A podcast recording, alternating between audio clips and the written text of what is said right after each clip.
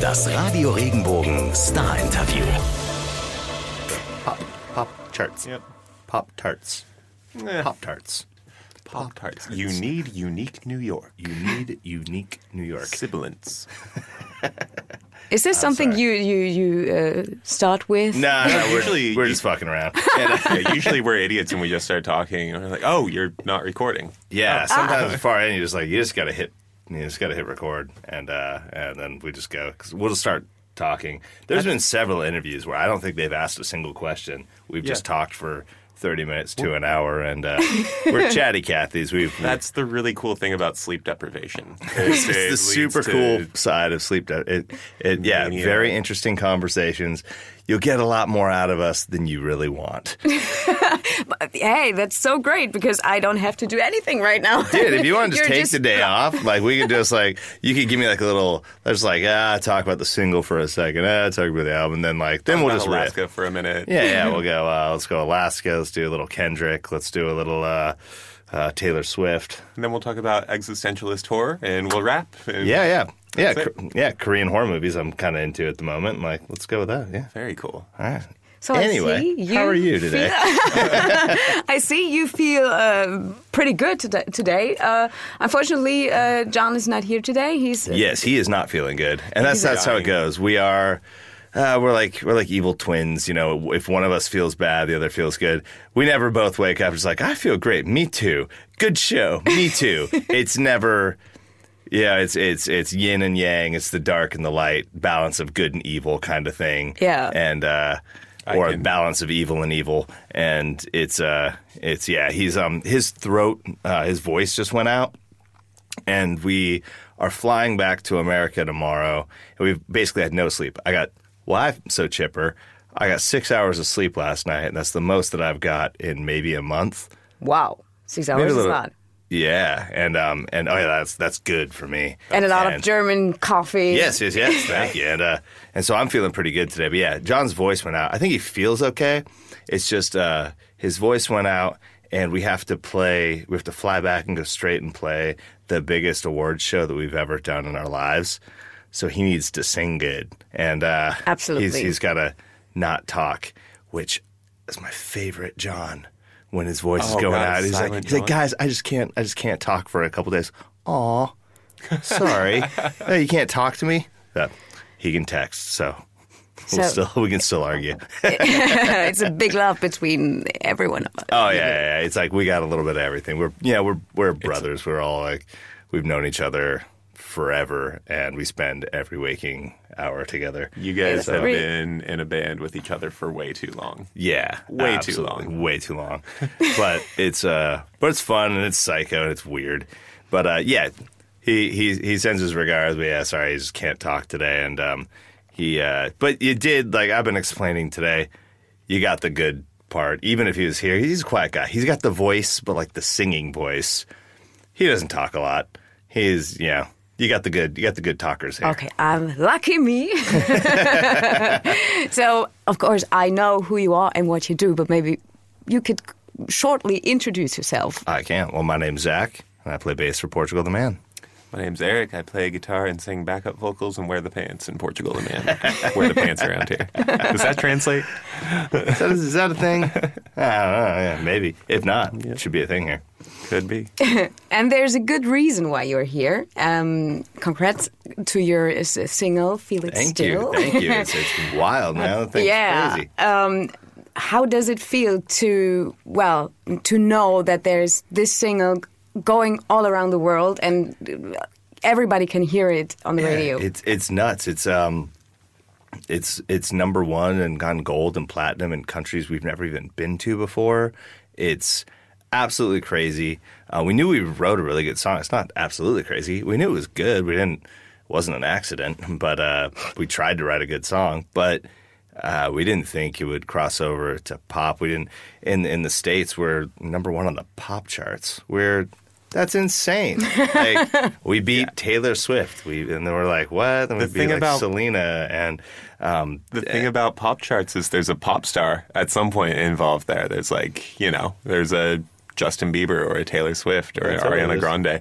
Here, There's tans and abs and white teeth and stuff. John and Zach and I are from Wasilla, Alaska. We're 36 years old. Yeah. That's not the blueprint for pop star success. It's, Yeah, it's yeah, pretty weird. Yeah. it's pretty Pretty weird, pretty weird.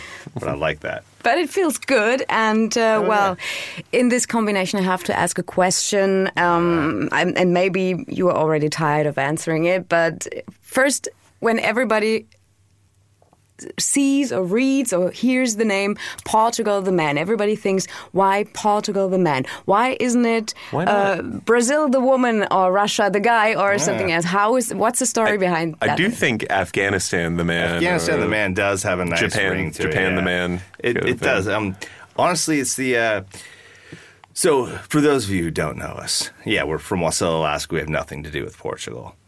However, we we did uh, we wanted to create an alter ego, much in the same way that David Bowie created Ziggy Stardust.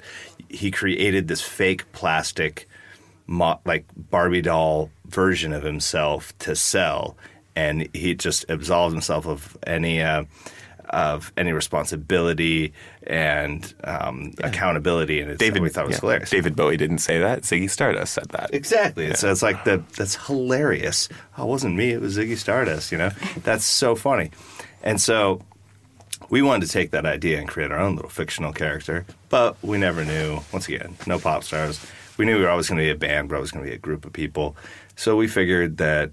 Uh, we wanted the one name of the person to represent our whole group of people, kind of like forming like Voltron kind of stuff, you know. It's uh, so we figured a country is one name for one group of people with one voice in the world and their place in it, and we thought Portugal would just be a rad name for a guy, and then hence we put the period in there, the full stop to separate ourselves from the country. His name is Portugal, and he's the man.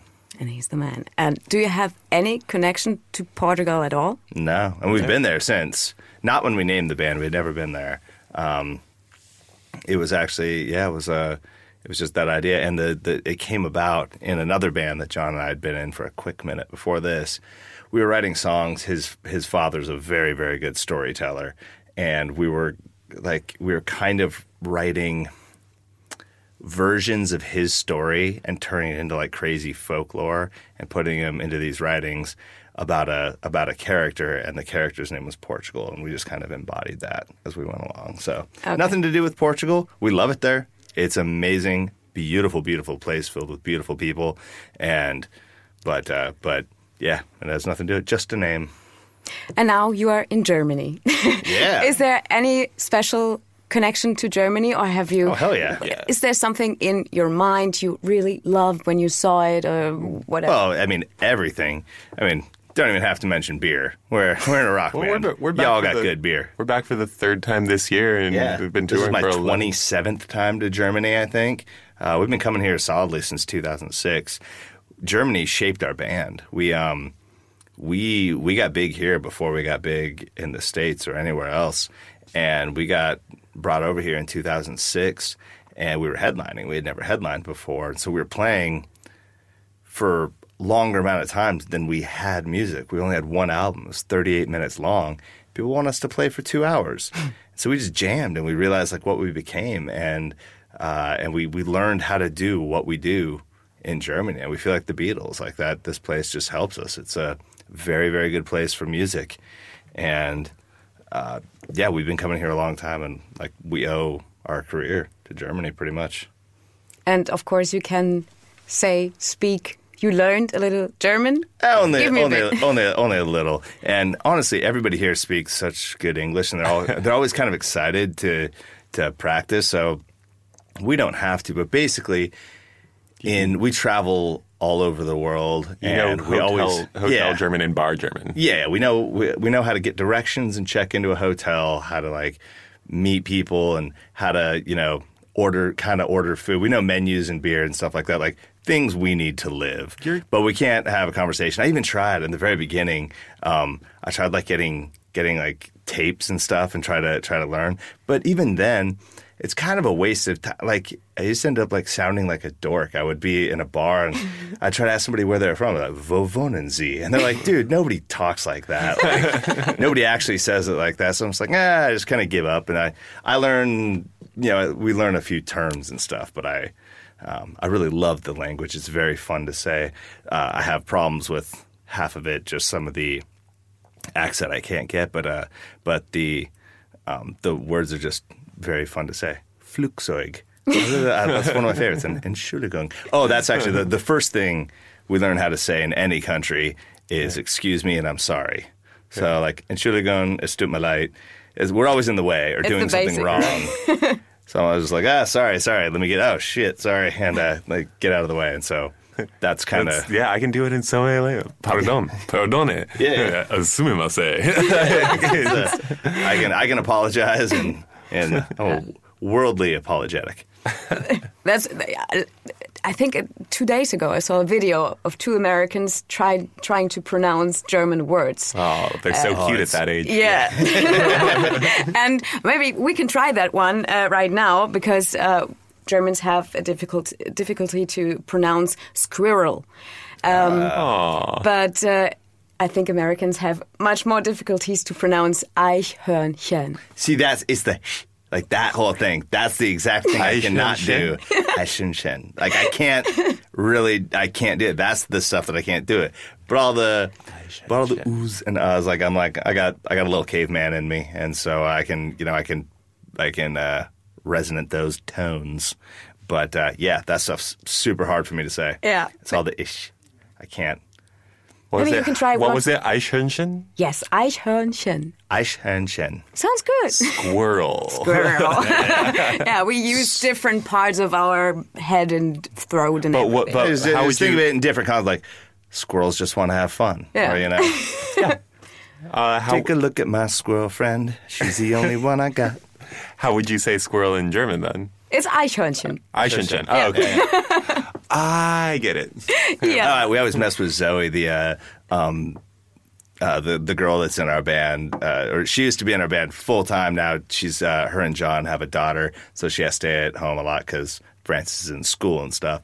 So she doesn't get to come out and sing with us as as much as we'd love her to. But she's from uh, um, she's from England, and yeah, we always mess with her because there's there's certain things that she can't say orange, but she, it's just orange, and she cannot say orange. But I was like, it's like, but I can say orange.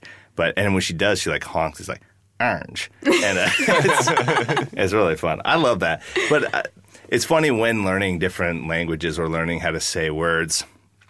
I kind of disagree with a lot of things. I'll be like, a lot of people. Um, like really focus on the accent. Like, no, no, your accent's wrong. Your accent's wrong. It's like you have to know. You got to always remember where you come from. We're always going to have that accent. The accent's never going to be right, and it shouldn't be. I'm not German. I would love to learn German words, and I will. Every time I go to McDonald's, I'm like, I try to order in German. a lot of the times, they're like, cute, you know, that'll be seven fifty, and uh, and they speak back to me in perfect English. But I always try, and it's it's fun. But still, the accent's like, come on, man, you gotta. It's not like I'm faking everybody. And like, oh, this guy's clearly Yeah. clearly a local. I'm not from around here, but I love to travel the world, and I may not talk good, but uh, I like I like seeing things. I listen well. Right. um, well, I have to look at it because I, I really lost my my my my. Uh, you know what I mean? Me too. I've never had I've never had anything. Um, yeah. Danke. You're here because of making music and having an album out, and uh, maybe you can tell me how do you guys m- write songs and record songs? Is there a dark room, everyone smoking cigarettes? No, no. I mean, there's there's darkness. It's not a happy place in the studio, which is funny because "Feel It Still" um, was pretty much the reason that we're they're over here at the moment. That was the happiest time we've ever had in the studio. Most of the time, it's very very dark, uh, self-loathing, hating myself, hating my friends. Uh, it's you know you're not good enough, just stupid, stupid, stupid.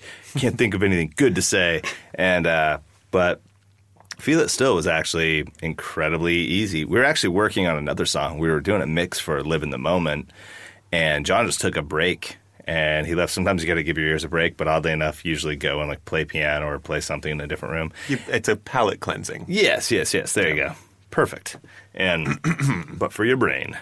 And so he stepped out and he picked up a bass and he just started kind of playing that bass line.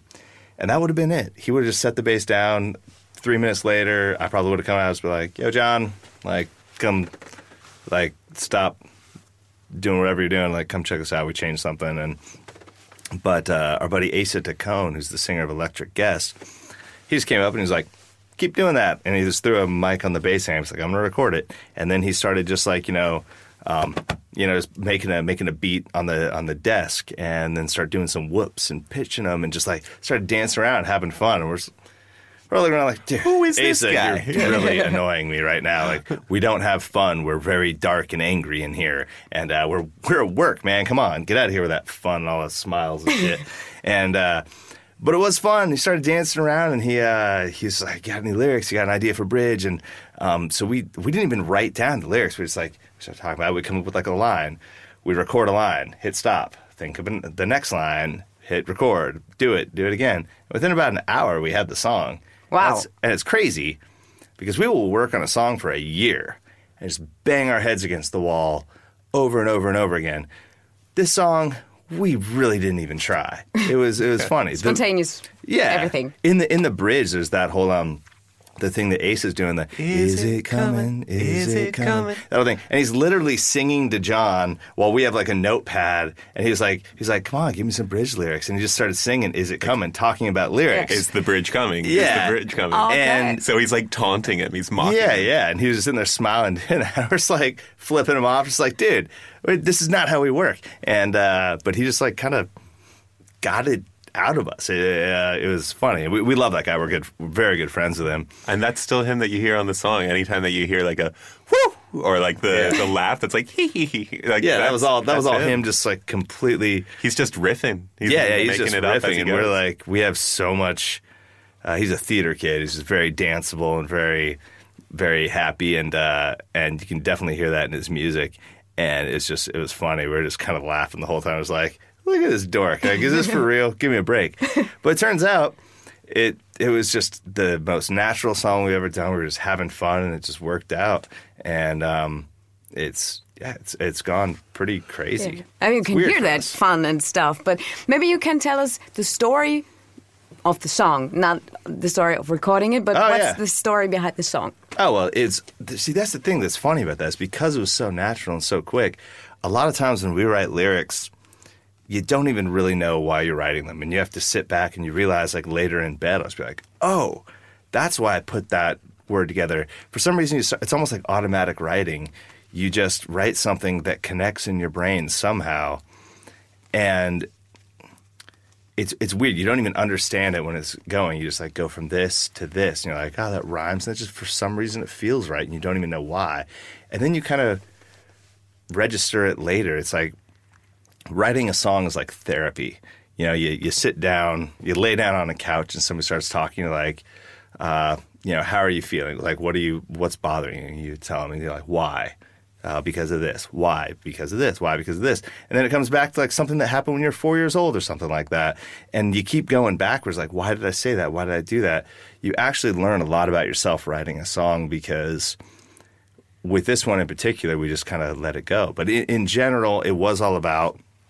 We had recently come back from a trip from Alaska where we were talking with John's dad, who was giving us a bunch of advice on the album being really funny and giving us a bunch of shit.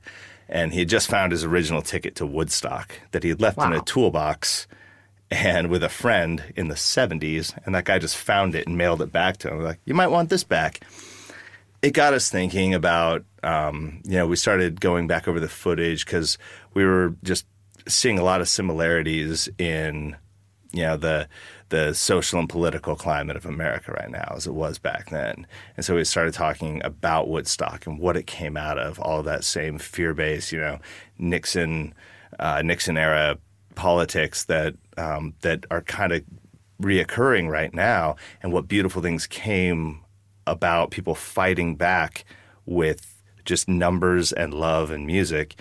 And that's what people were doing in the States. There's a lot of uh, protest every other day in Portland and people, you know, singing songs and gathering signs. And we just, we decided to scrap the 40 songs that we had written with Mike D and Danger Mouse before that.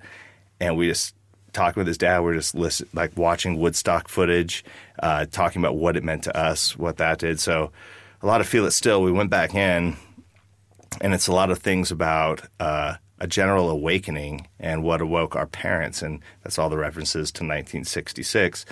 Also happens to be like the original time we wrote that lyric was talking about the first LSD testing, but still making the connections, just opening your mind, getting woke, you know, and uh, and then then the times where we started learning about that, and it was like New York hip hop in 1986 and Rebel Just for Kicks, the Beastie Boys, Fight for Your Right to Party, that came out in 1986.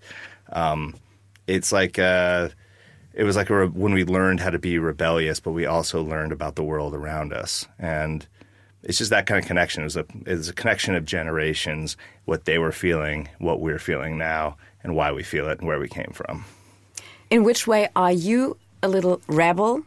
Is there a little rebel inside? Oh, absolutely. There's a little yeah. rebel in all of us. That's and- the. I think that's the Alaska background. I mean, sure, we yeah. were there. There were laws, but there was no one around to enforce the laws.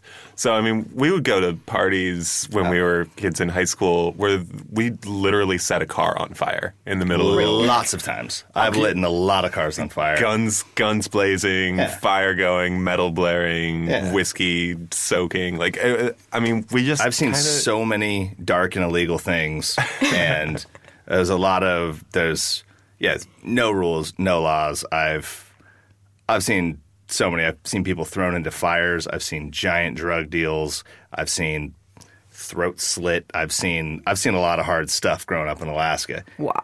He didn't die. He lived. He's fine. Okay. Um, he's, he's not fine, but he's you know he's he's nothing due to that. That was just a fight over a song or something I, like that. I think just like yeah, as as I get older, like I've become a more respectable citizen of the world Mm-hmm. than I was when I was a kid, but I still have that in the back of my mind where it's like Absolutely. I still jaywalk like ooh like yeah, I'll yeah, cross totally, yeah. the street when the don't walk sign is on. yeah. Like, oh, what a tiny rebel. little anarchy, you know. Yeah. But but you also got to learn how to how to blend how to blend and do that because if you're just all if you're just all punk rock, if you're all just uh, completely you know anti-establishment or, or whatever, like if you're full anarchy and just live out in the middle of nowhere in the woods, you can do that. But what are you doing to help change anything? Yeah. Yeah. So we like to go around and we like to see and we like to gather information, and then we like to you know just spread the word. We got to we, we got to. I just want to do my little tiny part in making the world a little bit better and a little bit more fun, even if it's Yeah. not better. So I recycle my beer cans, and uh, we write we write pop music that, uh, or we apparently write a pop hit that, uh, that has a little recy- bit of fun meaning to it. I recycle my 25 beer cans a day. It's, it's, when it's I use bath- uh, when I wash my hands, I don't use paper towels. I just wipe them on my pants. I like uh, Every other time of the day, I'm a real piece of shit. I like making the world just a little bit more funny. Anytime that I, I walk past a chess set, like a, a chess set, I always I always knock over one pawn. yeah, just a single pawn, just like weep, tip it over. We're not taking down the kings, you know. We're not starting a coup or anything. Just like you know, just one pawn. Okay, I, I just uh, realized we just have five minutes left before we come to IDs. Uh, one last question. Yeah. Uh, You, well, described your life and being a rebel and some stuff, and sometimes it is like live in the moment. It's the most important thing. And you have a song called Yeah, we Live in the Moment. I checked your Instagram uh, page Oh, or God, whatever it is called, and I saw a tiny video from The Simpsons where they where the kids Oh, yeah. put this stuff in their ears, and only Grandpa wants to listen to the song. um, yeah, right. Um, do you feel honored to be part of The Simpsons, or do you feel a Uh, little offended? Well, that's That- that, was us. That well, not us. We have a um, we love the we love the Simpsons, but that's not real. We have a uh, we have these friends that just make funny videos for us. Ah, okay. So we do that kind of stuff on purpose. And it all started, I think, years ago. We just started lying a lot, and we'll just like Photoshop our our shirts onto famous people and just completely misquote them all the time. We might get sued one day, but if we do, it's just funny. And once again, that's the rebel just for kicks kind of thing. It's just we're just having fun, and we're not. Yeah, we're not hurting Yeah. anybody. It's just it's And- good, clean fun, man. And, and, and for the record, we're all huge Simpsons fans. If we were ever actually Yeah. on The Oh, Simpsons, yeah. they, they could make fun of us, do All whatever day. they want to do yeah, with yeah, it. I'd be like, bring it. It's an honor. Great. Oh, yeah. Yeah. It's great. They could they could kill me, just like you Yeah. know, ritualistic. You know, Matt Groening just puts a dagger in Oh, your heart, yeah, and to I'd be the- like, "That's Yeah, awesome! Can you sacrifice to sign the, it? Yeah, sacrifice to the Simpsons gods. Yeah, Can you I'd that. autograph my bullet wound?" Yeah, seriously, that'd be uh, that'd be amazing. So we do um, we do make a lot of those and make fun of ourselves quite a bit. We uh, we're we're into that, but yes, we love the Simpsons though. Thank you very much. Yeah, thank you. Wenn dir der Podcast gefallen hat, bewerte ihn bitte auf iTunes und schreib vielleicht einen Kommentar. Das hilft uns sichtbarer zu sein und den Podcast bekannter zu machen. Dankeschön.